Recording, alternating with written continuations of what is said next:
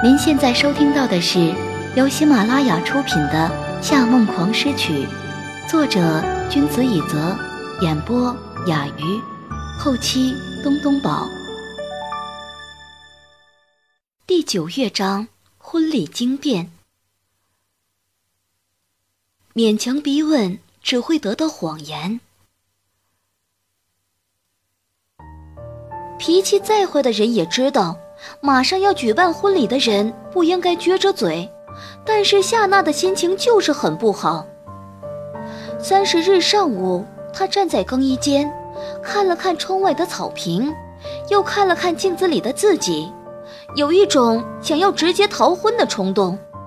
明明早就定好的海滩婚礼，居然硬被夏承思改到了山丘上。他那无所不能的二哥，竟然还冠冕堂皇地说。娜娜，现在流行草坪婚礼。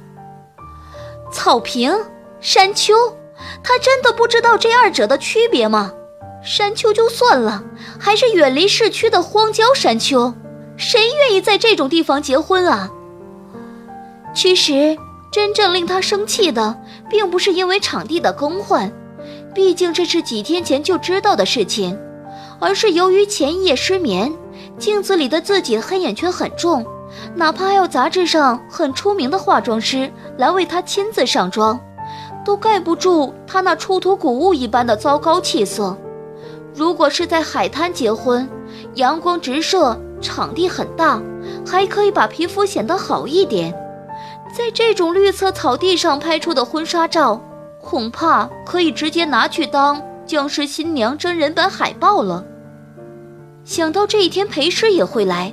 他更是想要冲过去把镜子砸掉，然而令他几乎气晕过去的是，却是从窗口看见众多宾客遗忘的角落中，有一对交谈甚欢的男女，其中一个人就是可恶的裴师，另一个则是他的新郎。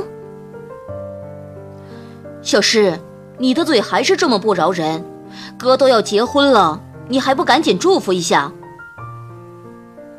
和裴氏拌嘴了半天，柯泽终于笑出声来。呵呵，不过啊，你从小就是这样的性格，一点没变。那是因为有你这个哥在当好表率。裴氏也笑了，他这段时间心情特别好，笑点也比以前低了很多。这一天她特别漂亮。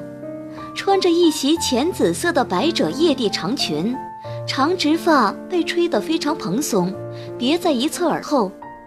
她是一朵世界上绝无仅有的紫罗兰，就连树上、草地上的鲜花都会因此而妒忌。在他的记忆中，她一直都是浓墨重彩的冷美人，他从来没见过她打扮得如此清新，也从来没有见过她露出此刻这种。发自内心的灿烂笑容。时至今日，当初迷恋他的心情也随着春华秋实而渐渐淡去，但与他一起成长的记忆却再也忘不掉。听你说的这么坦率，我还觉得有点不好意思。柯泽苦笑了一下，毕竟我以前是想要追你的，是吗？我可不记得有这么一回事。裴氏用笑容掩饰住尴尬。那是因为还没开始就已经被迫结束了。嗯，你知道原因？知道，你当时突然对我冷淡，就是因为比我先知道我离开柯家的理由。小诗，你不仅越来越聪明，还成熟了。快快住嘴！如果夏娜知道，你小心新婚夜就睡书房。哈哈，娜娜的脾气是特别火爆，不过她的心是真的不坏。见裴师的笑容慢慢褪去，他又补充道：“我知道你对娜娜有很多意见，但你对她的误解也有很多。其实，她真正做过最缺德的亏心事，就是剽窃了你的曲子。”现在也受到了很大的惩罚，肯定不会有下一次了。你确定只有这一件。裴师狐疑地看着他。你确定他没有伤害过我的家人？没有。柯泽答得斩钉截铁。你好像知道什么？我不了解情况，就随便说说。他露出了招牌式的坏笑，虽然知道他有可能有事瞒着自己，但裴师还是不打算追问。一来勉强逼问只会得到谎言，二来这也涉及到裴曲的隐私。他巧妙地岔开了话题，打趣道：“这么偏袒他，你们秀了这么久的恩爱还没秀够？大喜之日，当然当然。不过和娜娜在一起这么久，我慢慢发现，她看上去横冲直撞，很不讲理，实际内心很脆弱。”别人眼里，她是一个恃宠而骄的大小姐，从小到大过着所有女孩们都向往的生活。但她的童年其实……算了，今天就不提这些了，说说你吧。他话音刚落，夏娜就突然从树后冲出来，狠狠推了一下，暴怒道：“好啊，你呀，娜娜！”柯泽身子晃了晃，吃惊的忘记整理被他弄乱的西装了。呃，你什么时候来的？夏娜看了看裴师，又看看柯泽，一张疲倦至极的脸上看上去更憔悴了。还没结婚，你就一定做好离婚的准备了，是不是？我有没有告诉过你，我什么都能接受，就不能接受你沾花惹草？他快哭出来了。从一开始和你在一起，你就很勉强。你有本事不要跟我求婚啊！我早就知道了，在你眼里我就是个很没魅力、嫉妒心又强的女人。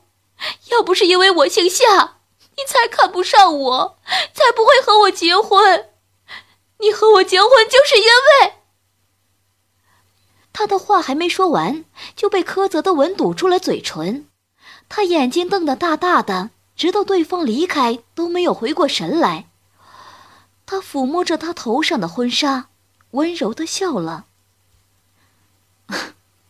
是因为我爱你。大颗眼泪立刻从他的眼中涌了出来。在一起这么久，这是他第一次对他说这句话。他踮起脚。抱住柯泽的脖子，把头埋在他的颈窝间，哭出声来。看见他们这样幸福，裴诗也受到了感染，默默在心中祝福柯泽，转身离开。他又重新找到了早上就遇到的缇娜，打算和他一起去草坪的坐席里等待。缇娜却神秘兮兮地凑过来，说：“实在的，我真不懂你。”今天早上你不是和夏承思一起过来的吗？你看着夏承思的脸，坐着他的车，怎么还有心思喜欢那个渣男呢？你审美真的没有问题吗？裴师这才想起和缇娜碰面后，夏承思也去和几个老友聊天去了，之后就一直没和他在一起。他开始左顾右盼寻找他，缇娜也跟着他的视线转，嘴却一直没有停过。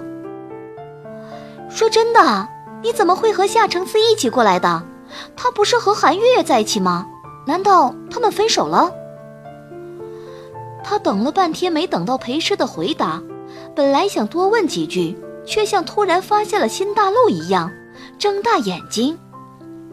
啊，难道那个男人就就是？裴师没有听见他的话。因为前方不远处，夏承思正和韩月月面对面站在一起，他们之间的距离很近。韩月月耷拉着脑袋，两只手拽着他的衣角，几乎要靠在他的怀中。缇娜吐了口唾沫，终于把整句话说完了：“，就是要和前女友和好的节奏。”韩月月穿着一条几乎比夏娜婚纱还白的极其淑女裙，浓密的头发编成了田园风格的歪蝎子头，发带和腰带都是浅亚麻色，看上去甜美的几乎发腻。她好像在流泪，肩膀颤抖的样子，连裴师看了都觉得很是可怜。裴师也知道他们俩已经分手了，但一看到他们俩站在一起的画面，就觉得心里特别难受。不管怎么说，韩月月可曾经是夏承思正式的女友，而且夏承思也曾经为了和她在一起，放弃了有过亲密关系的自己。我看不下去了，诗诗，你为什么会和前任分手啊？缇娜摇晃着裴诗的手臂。你前任出现在泰国的时候，简直浪漫毙了。简直就是漫画里走出的王子，他哪里不好了？你为什么要和夏承思这种遥不可及的男人扯上关系呢？他才不是什么遥不可及的男人。裴师冷冷地扔下这句话，径直朝那两个人走过去，抱着胳膊站在他们面前。察觉到有人靠近，韩月月抬起红红的眼睛，却在看见裴师的刹那凝固了。她看看夏承思，又看看裴诗，抓着夏承思衣服的手不上不下，非常窘迫。裴诗上下打量了他一圈，直接勾住夏承思的胳膊：“你的女伴不是我吗？我们走吧。”在韩月月惊诧的视线中，他把眼中带着浅笑的夏承思拖走。他觉得自己的表现就像是电视剧里的坏女配一样，不过算了，自己本来就不是什么好人，不把自己定义成好人的时候，做起坏事也是心安理得。不过刚把夏承思从韩月月的视野里带出，他就甩开了他的手，碰了毒蛇猛兽般在身上擦拭消毒。是男人就不要和前任拖泥带水，一点都不霸气。哦，我赞同。他怎么哭成这样？他用嫌弃的眼神看着他。他不会是怀孕了吧？夏承思侧过头去笑了起来，裴氏的表情变得认真起来。真怀孕了？那不可能。为什么？你怎么知道？他说不定没有说完呢。阿诗，怀孕的前提是什么？您正在收听的是由喜马拉雅独家发布的《夏梦王诗曲》。裴诗眨眼的速度变快了许多，他把交叠的手背在背后，又放在两侧，又背在背后。哼，明智顾问有意思吗？凡事都是先有因才有果。什么？你和他是柏拉图？没发展到那一步。撒谎！你这种大色狼怎么可能会和他在一起这么久还柏拉图？骗人一点意思都没有。虽然这么说，心里却信了七八成，一颗心也被有点讨厌的喜悦填充。哼，为什么说我是色狼？你，裴师心里想：你跟我没在一起，都做了那么过分的事，我是不会相信你的。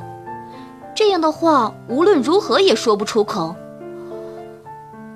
阿诗，我最后一次和女人上床，是在 Jamie 的生日聚会晚上。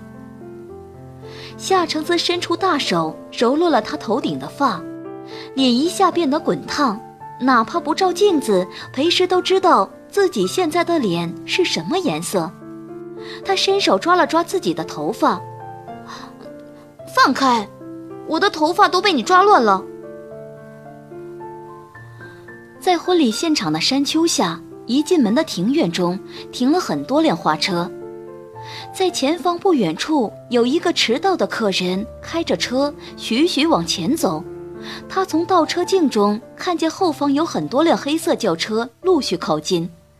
他停下车来，正想下车看个究竟，一把银色的手枪却伸进了车窗。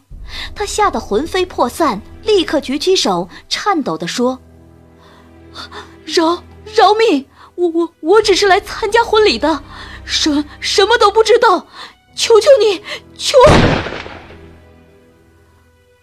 一声枪响，鲜红的液体从他的额心泉涌一般流下来。站在车外戴着墨镜的男人转身走向最前的黑色轿车，拉开车门，一双发亮的黑色皮鞋踩在地面。穿着黑西装三件套的森川弥藏叼着烟，抖抖外套，在身上摸了摸。此时，副市长秘书也刚从后面的车上下来，一个人递给他一把枪，让他把它交给森川弥藏。副市长秘书立刻小跑过去，一脸献媚相，把枪递给森川弥藏。呃，呃，森川先生是忘记带枪了吗？用这个吧。森川弥藏接过枪，吸了一口烟，夹着烟熟练的上膛。副市长秘书忽然觉得有些不对了，啊，这！森川弥藏又看了看自己的手指甲，举起手就对他开了一枪。同时，后方的黑车也陆续停了下来，关门声陆续的砰砰响起。突然，有一辆同行的车在末尾拐弯处猛地拐弯，却因为速度过快撞到石头而翻了过来。当顶部已经被压得稀巴烂，残余的动力又促使他再翻了一个跟头，回到了轮胎着地的状态。轿车从头到尾都是压坏的坑，不再有任何行动。也不知道是车坏了，还是人已经无法开了。就在这时。又一辆车像风暴一样席卷过来，在他旁边来了个急刹车，副驾的窗口里伸出一只持枪的手，对着事故车辆的窗口打了两枪，然后戴着墨镜的人歪着头看了看对面的车，确认里面的人已经死掉了，这辆车又嗡嗡往前开去，前方的森川弥藏回头看了一眼。皱了皱眉，迅速回到车里去。柯泽，你愿意娶这个女人吗？你会爱她，忠诚于她，无论她贫困、患病或者残疾，直至死亡，你愿意吗？我愿意。夏娜，你愿意嫁给这个男人吗？爱他，忠诚于他，无论他贫困。患病或者残疾，直至死亡，你愿意吗？我愿意。婚礼进行时，现场的西式餐桌上摆满了红酒杯与马卡龙，夏娜和柯泽的亲密婚纱照无处不在，每个人手里都牵着一颗气球，望着正在宣誓的两个人。管弦乐团与钢琴手在草地上演奏着神圣的乐曲。主持人的声音充满了感情与力量，尤其是在念到“爱”这个字的时候，在场的女宾几乎全部哭了，单身或者失恋的哭得更加厉害。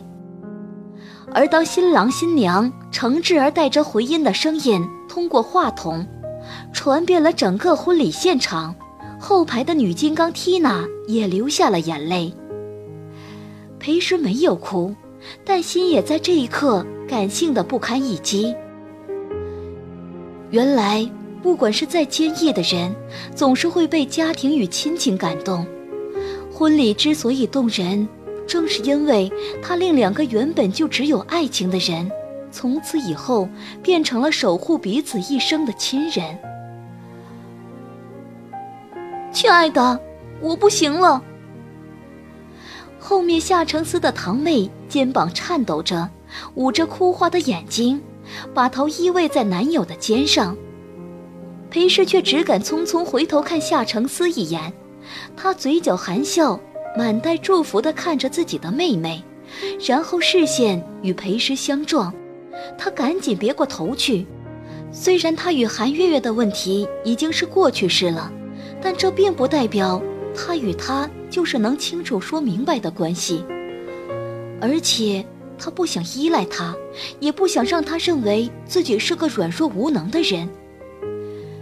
他只是默默地望着台上的新人，默默地被曾经敌人的圆满感动着。所有仪式进行完成后，主持人大声说道：“朋友们，现在你们每人手中都有一个气球，现在允许你把最美的祝愿告诉这些气球，它将会飞向未来的天空，共同把祝愿放飞，把理想放飞，在这秋日的幸福时刻，让梦远航。”所有人都松开了手。把气球放飞到高空中，裴师正想放手，夏承思却压住他的手。等等。他拿过他的气球线，和自己的气球线缠在一起，系成了一个死疙瘩。然后他握着他的手，在摇晃的气球下看着他。准备好了吗？他点点头。他和他同时松开手。让他们的气球也升入空中。很快，这两颗气球就挤进了其他几百颗气球里面，摇摇晃晃，变成一片浅色的海洋。一阵风吹来，将所有气球都吹散了一些，只有他们的那两颗气球一直紧紧依偎着彼此。他和他仰着头，一直目送那两颗气球变得越来越小，直到看不见。这一刻，他很有抱住他的冲动，因为直觉告诉他他已经喜欢上他了。可是亲口告诉他不要相信男人的人，不也是他吗？对他而言，他究竟是什么呢？越来越不喜欢这个日益敏感的自己，但是真的无可救药了。如果现在……再被他玩弄一次，他一定会没有办法承受的。身后的堂妹看见夏承思在一直看着裴诗，觉得这简直是世界级奇闻。除了经济新闻主播，他可从来没有见过他这样盯着哪个女人看过。他悄悄靠过来，红肿的眼睛弯了起来。哥，哥，怎么？夏承思回头看着他：“你是不是在追这个姐姐啊？”堂妹指了指裴师：“不是。”裴师的心跳停了一下，放在双膝上的手收了起来，真想早点结束，不想继续坐在他身边了。果然，自己是个笨蛋，刚才还这么自作多情的把他从韩月月身边拖走。这脸真是丢大了。夏承思对裴师说道：“来，给你介绍一下，这是我堂妹小贝。”表面上他可以做到云淡风轻，但要说内心不受到伤害，绝对是假话。裴师转过头，向贝贝挥挥手，挤出一脸勉强的笑：“ 你好，小贝。”妹。这是我的女朋友，裴诗。